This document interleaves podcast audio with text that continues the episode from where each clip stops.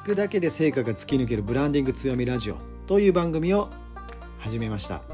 ブランディング強みって何？ブランディングってどうすればよいの？強みってどうやって見つけるの、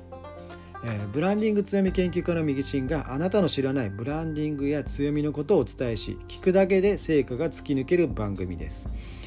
何か、えー、ブランディングや強みのことで聞きたいことがあれば、えー、お便りをご寄せください、えまたですね、え通勤時間とかですね、え隙間時間に、え聞き流しとかも使っていただければなというふうに思いますので是非ですね、えこの番組を聞いてですねビジネスが突き抜けていただければなというふうに思っておりますので是非聞いてください。